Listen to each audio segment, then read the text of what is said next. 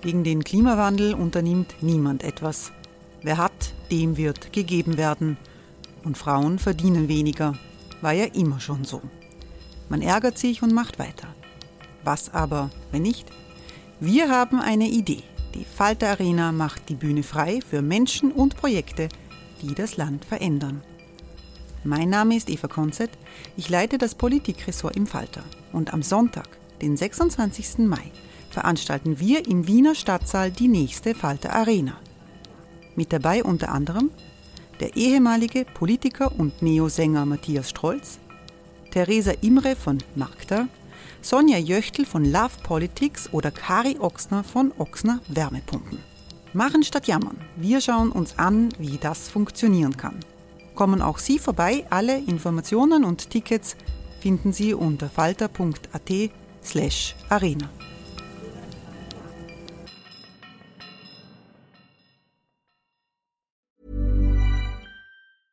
Hey, I'm Ryan Reynolds. Recently, I asked Mint Mobile's legal team if big wireless companies are allowed to raise prices due to inflation. They said yes. And then when I asked if raising prices technically violates those onerous two-year contracts, they said, what the f*** are you talking about, you insane Hollywood ass?" So to recap, we're cutting the price of Mint Unlimited from $30 a month to just $15 a month. Give it a try at mintmobile.com slash switch. $45 up front for three months plus taxes and fees. Promo rate for new customers for limited time. Unlimited more than 40 gigabytes per month. Slows. Full terms at mintmobile.com.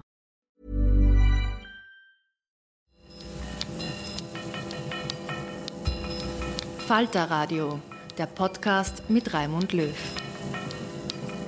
Willkommen, meine Damen und Herren, zum Falterradio für Donnerstag, den 28. Dezember 2017. Wir haben 16 Episoden produziert seit dem Start des Falterradios im September und mehr als ein halbes Dutzend Spezialausgaben. Heute wollen wir Ihnen Kostproben bieten aus einer Reihe von Folgen, die aus unserer Sicht noch immer aussagekräftig sind, sozusagen als Hilfe beim Rückblick auf ein schwieriges Jahr und als Vorbereitung auf die Turbulenzen der Zukunft. Stehen wir am Anbruch eines autoritären Zeitalters angesichts des Aufstiegs rechtspopulistischer Demagogen auf internationaler Ebene?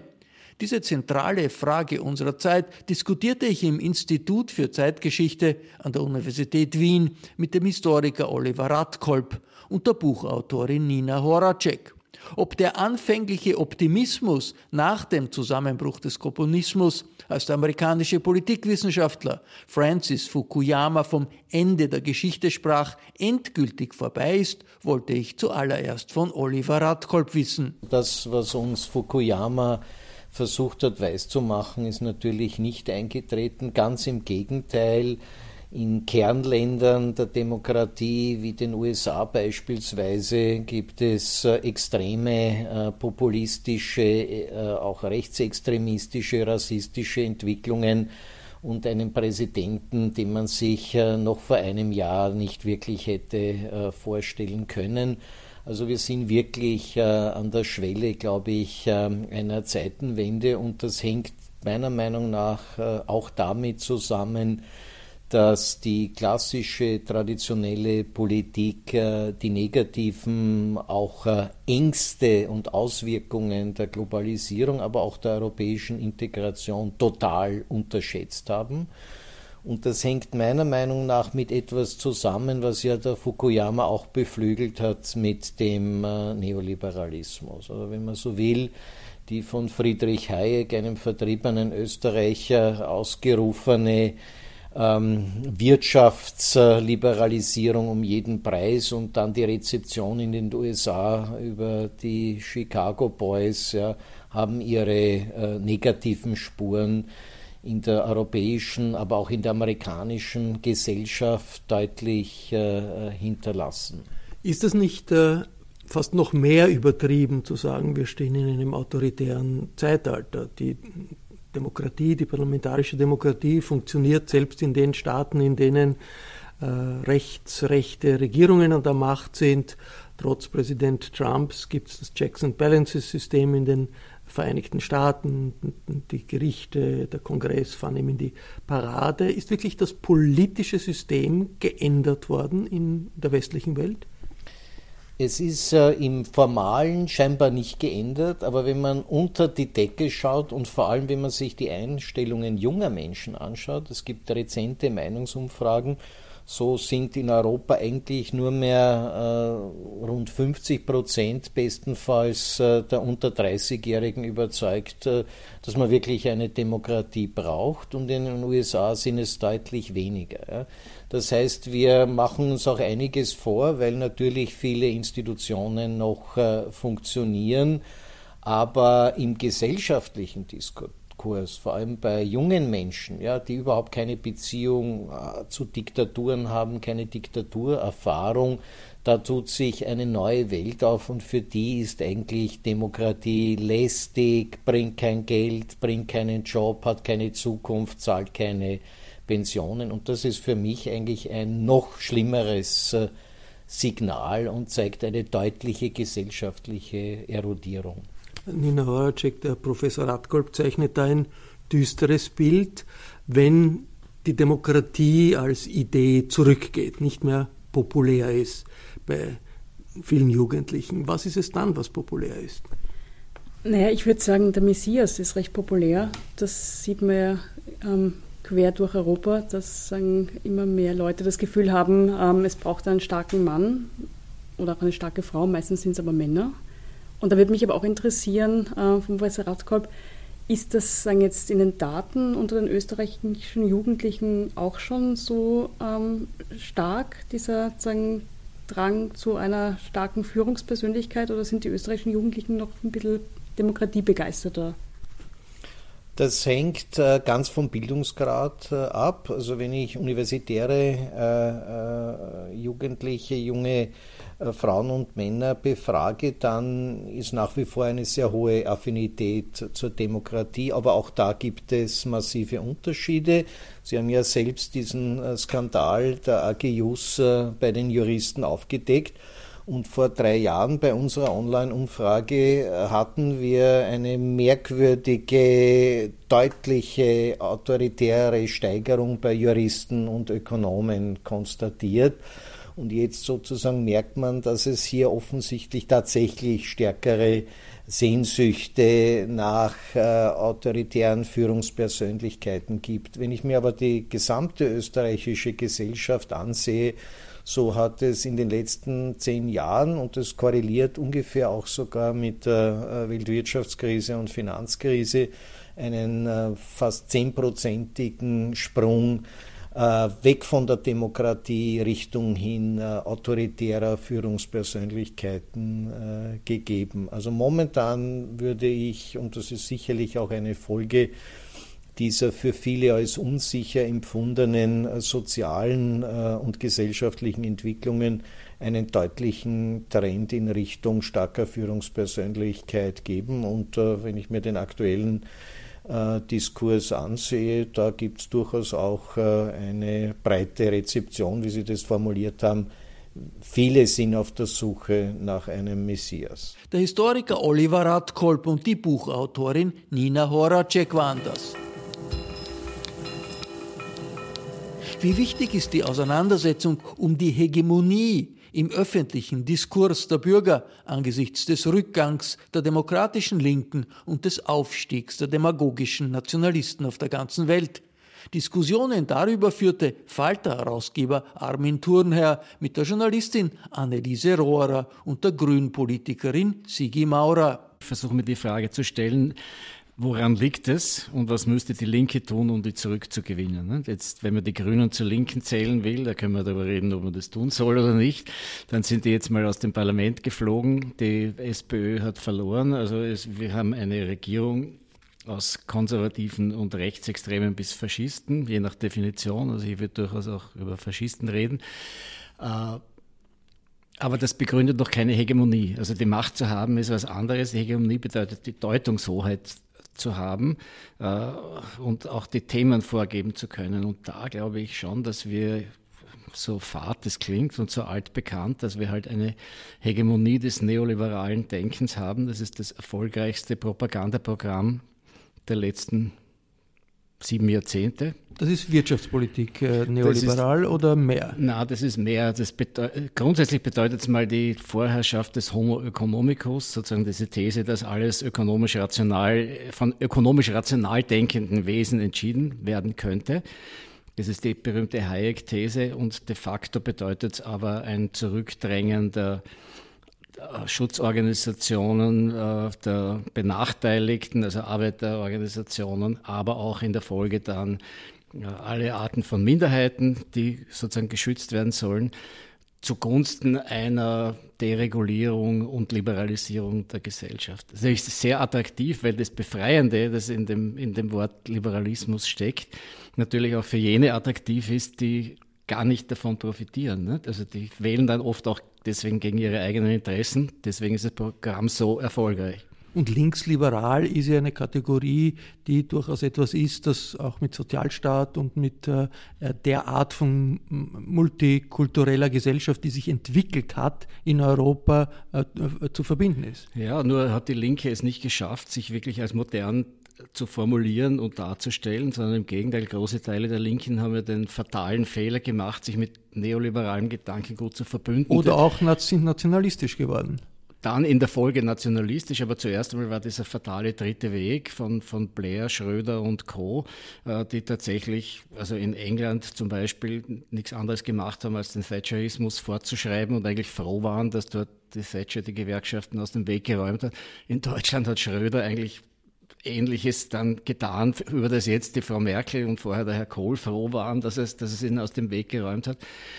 Also das waren, das waren fatale Etappen, sage ich mal. Ja. Und heute, wir werden dann auch noch äh, darüber sprechen, sind natürlich die Linken in Nationalstaat, vielen nationalstaatlichen äh, Ideen äh, verfangen. Sigi Maurer, die Grünen haben äh, massiv verloren, sind aus dem Parlament gefallen. Natürlich ein entscheidender Grund waren die berühmten internen Streitereien, aber nicht nur. Sind den Grünen nicht in Wirklichkeit auch die Ideen ausgegangen? Denn sonst hätten sich doch diese internen Fehlentwicklungen nicht so fatal ausgewirkt.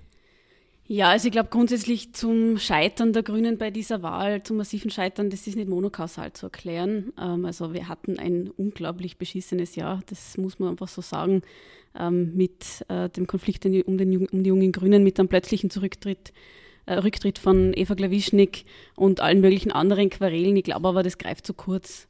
Die Grünen haben in den letzten zehn Jahren oder eigentlich schon länger, das hat eigentlich in Wahrheit schon unter Alexander van der Bellen äh, begonnen, sehr viel an Profil verloren, sehr viel an, an Schärfe verloren und Kante. Und ähm, also ich würde ja äh, die Frage, gehören die Grünen zu den Linken oder nicht, die würde ich eindeutig mit Ja ähm, beantworten. Mir geht nämlich gerade in der Sozialdemokratie das linke Element total ab, insbesondere mit ihrem, mit der äh, Beteiligung an der europäischen Austeritätspolitik, wo die SPÖ ähm, alle Grundsätze über Bord geworfen hat, mehr oder weniger. Aber auch die Grünen haben ähm, in den letzten zehn Jahren aus meiner Sicht ähm, zu wenig klare Linie gezeigt. Und Sind den Grünen die Ideen ausgegangen?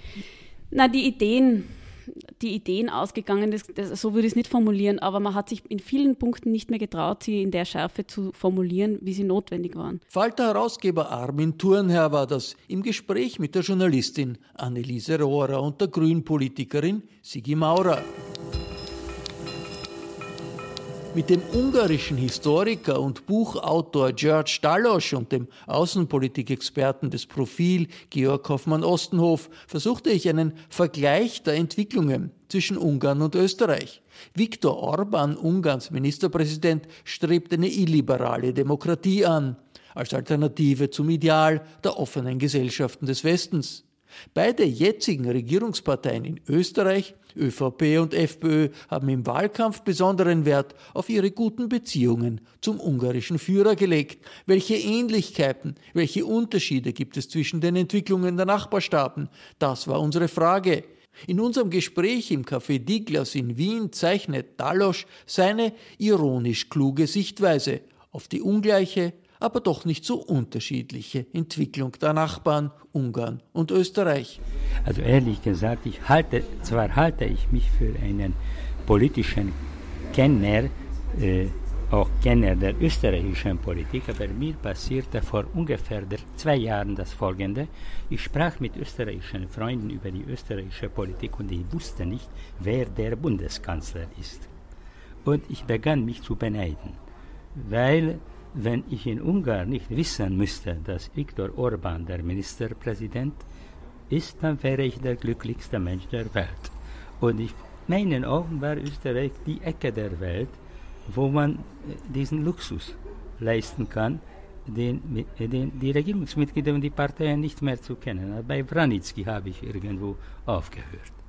Und jetzt sehe ich dieses merkwürdige, operettenhafte Zusammenspiel, wobei mich Orban nicht überrascht. Also ich glaube, diesen Mann und diese Politik verstehe ich auswendig. Äh, was daran an Interessen Österreich haben kann, das gab mir vom Anfang an Rätsel an.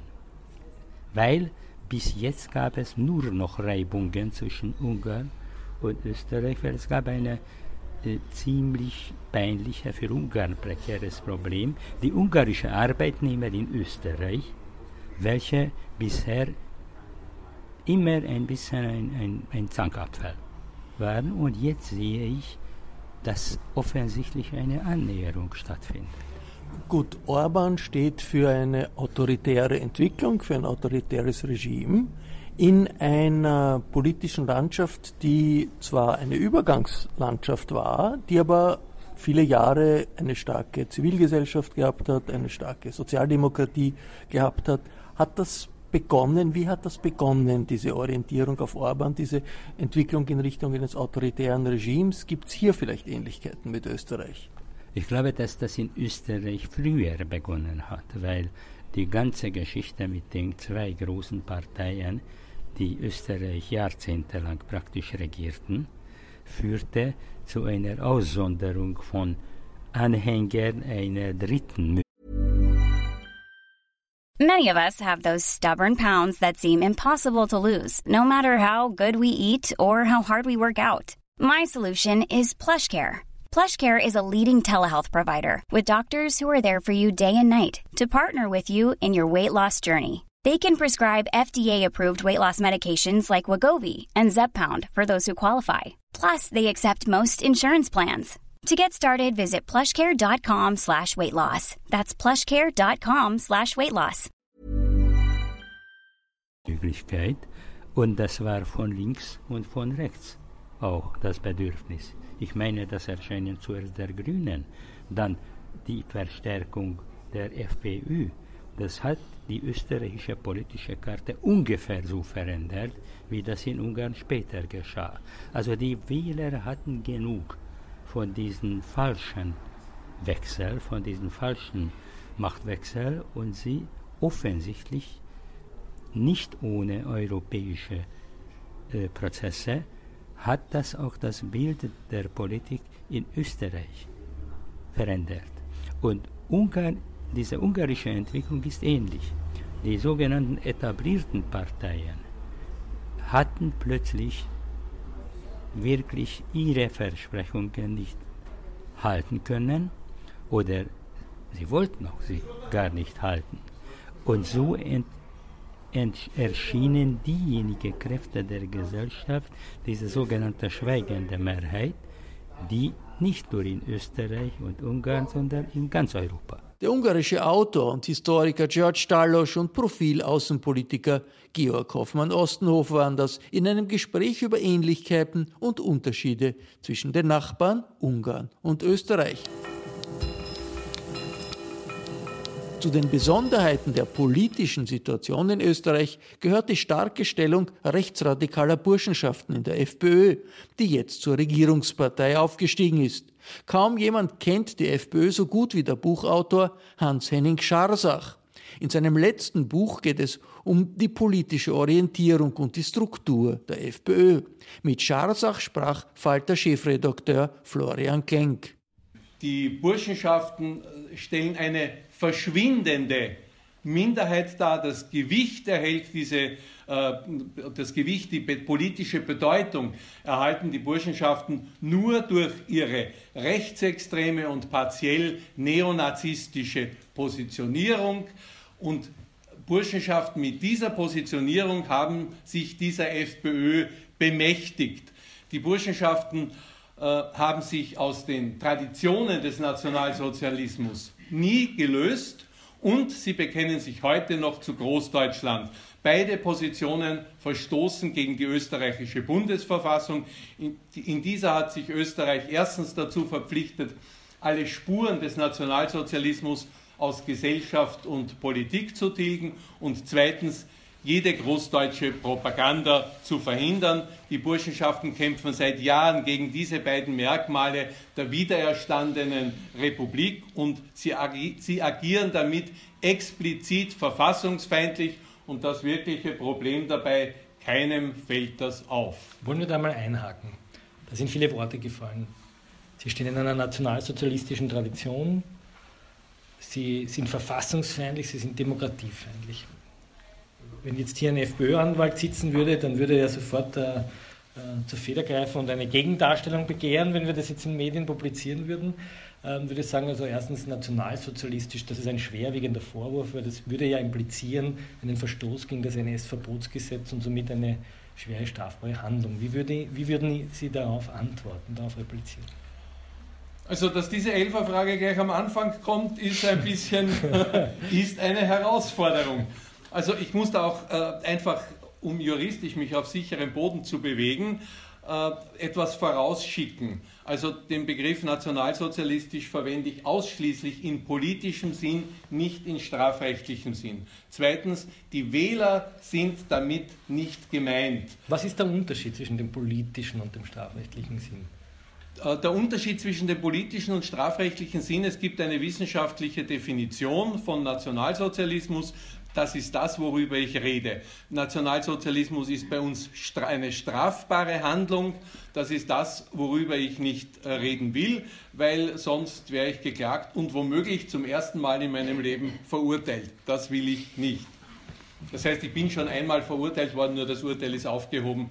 Das war das Keller-Nazi-Urteil, äh, also dass die Barbara Rosenkranz gegen mich erstritten hatte. Das ist vom Europäischen Gerichtshof für Menschenrechte aufgehoben worden.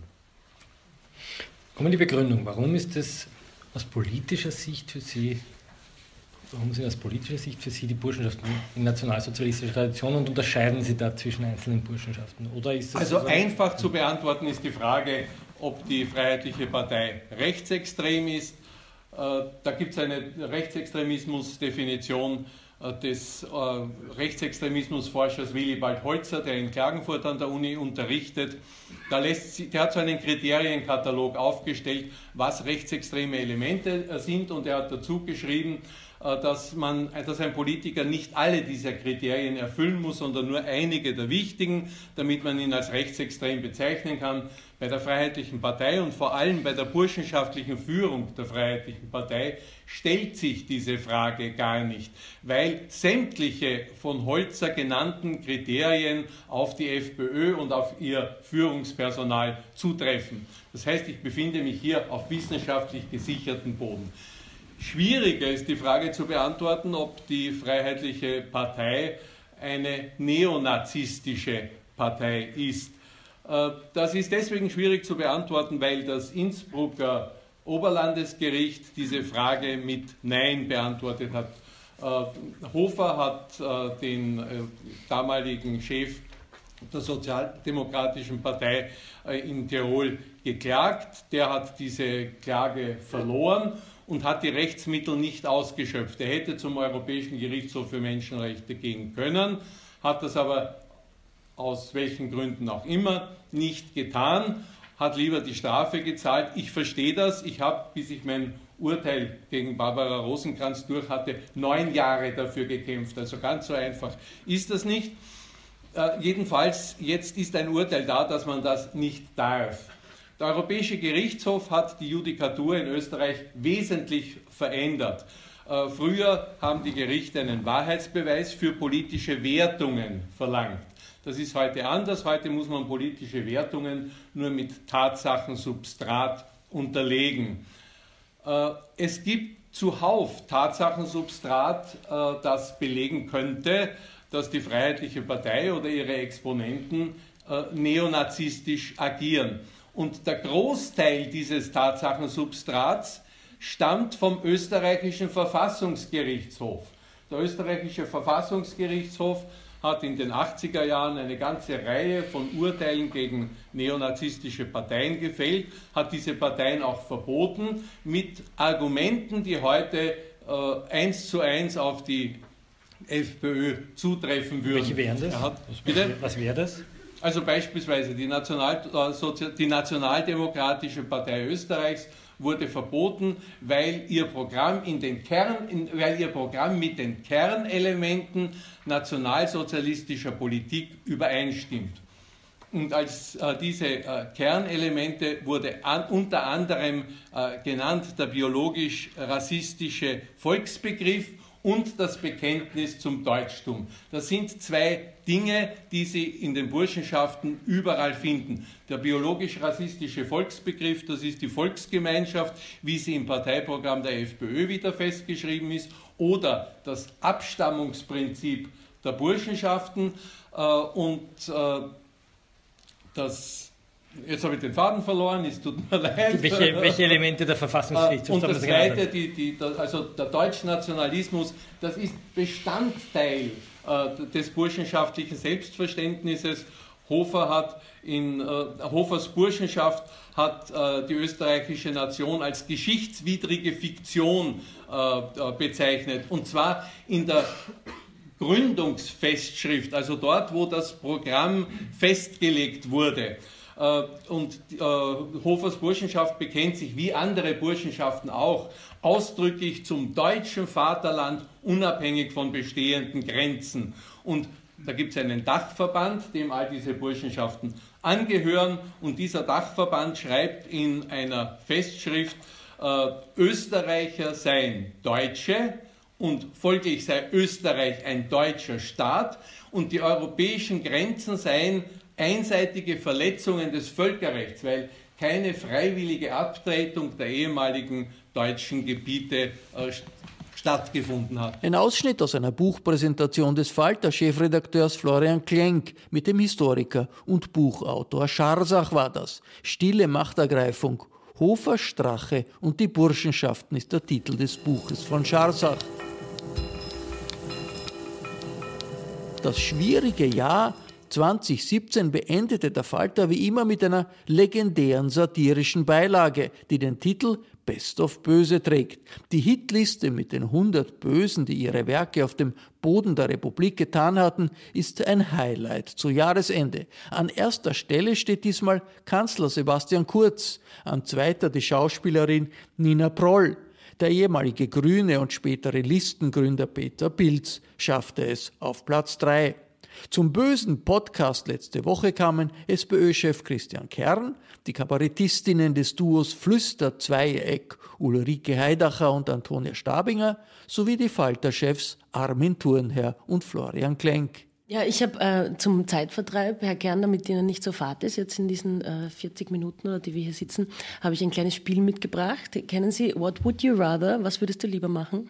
Spielt äh, noch man, nie probiert, nein. Spielt man gerne auf langen Autofahrten okay. oder so. Mhm. Ähm, Habe ich jetzt ein paar ähm, Fragen für Sie. Wer würden Sie lieber sein, eine hochbegabte Frau ohne Aufstiegschancen oder ein inkompetenter Mann in Chefposition? Nicht, dass Sie behaupten, ich habe zumindest eins davon schon probiert. Nein, apropos böse. Nein, ernsthaft. Ähm, Hätte ich nie gesagt. Also ich glaube nicht, dass das Leben für Pläde leichter ist. Äh, wurscht, mit welchen Insignien ausgestattet. Aber wer würden Sie lieber sein? Ja, eindeutig äh, die intelligente Frau. Sehr schön. Also ich möchte es gar nicht bewerten, nicht wahr? ähm, ähm, wenn Sie eine Frau wären, also jetzt keine Option zur Wahl, sondern nur eine Frau wären, würden Sie Kinder kriegen oder Karriere machen oder beides lassen? Nein, also Kinder kriegen ist ganz oben in der Prioritätenliste, ja, absolut. Kann ich Ihnen empfehlen. Okay. Ähm, Ähm, was hätten Sie lieber? Für immer ein schircher Wiener Winter mit Regen und Kälte oder für immer ausschließlich schlapprige Anzüge anhaben? ja, also nachdem ich ja den Falter ungern widerspreche und das mit Prinzessin und Glaskind ich ja natürlich äh, selbst nicht so sehe, entscheide ich mich bewusst und sage, der ewige Winter ist mir näher. Wirklich? Also schlappriger Anzug. Richtig, ich schwöre es Ihnen. Winter. Jedes so. Sauwetter. Wirklich? Ja, ah. ist so, bevor ich einen Kartoffelsack anziehe. Nein, das ist ein Scherz. Ein Scherz, liebe Zuhörer. Das gar nicht. Das ist zu feig. Ja, das muss man immer dazu sagen. uh, was wären Sie das lieber? sind genug auf der Böse-Liste, die das morgen in Ihrer Zeitung stehen. Sag's Ihnen.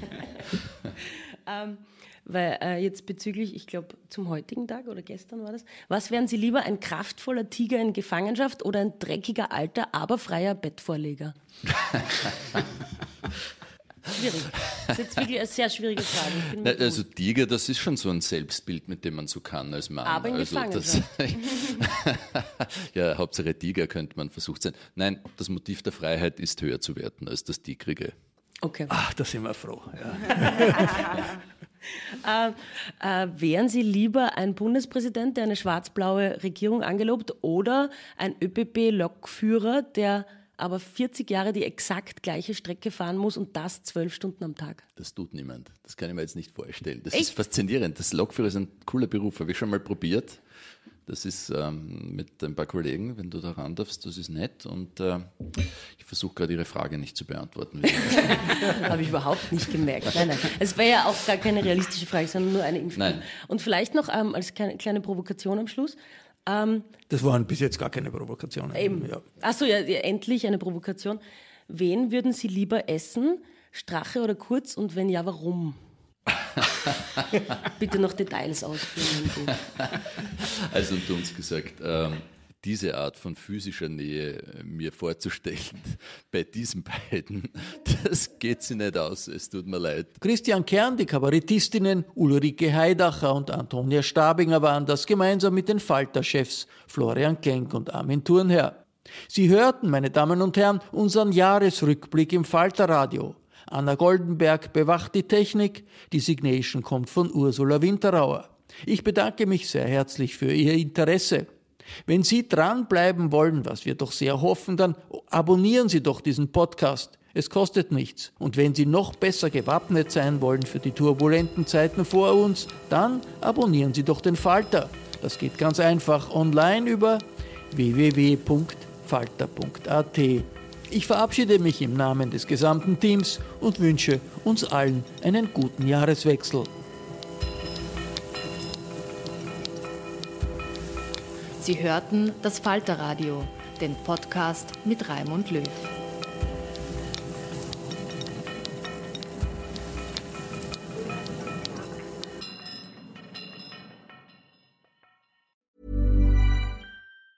Planning for your next trip? Elevate your travel style with Quince. Quince has all the jet setting essentials you'll want for your next getaway, like European linen, premium luggage options, buttery soft Italian leather bags, and so much more. And it's all priced at 50 to 80% less than similar brands. Plus, Quince only works with factories that use safe and ethical manufacturing practices. Pack your bags with high-quality essentials you'll be wearing for vacations to come with Quince. Go to quince.com slash trip for free shipping and 365-day returns. Imagine the softest sheets you've ever felt. Now imagine them getting even softer over time. That's what you'll feel with Bowl and Branch's organic cotton sheets. In a recent customer survey, 96% replied that Bowl and Branch sheets get softer with every wash. Start getting your best night's sleep in these sheets that get softer and softer for years to come. Try their sheets with a 30-night guarantee. Plus, get 15% off your first order at bowlandbranch.com. Code BUTTERY. Exclusions apply. See site for details.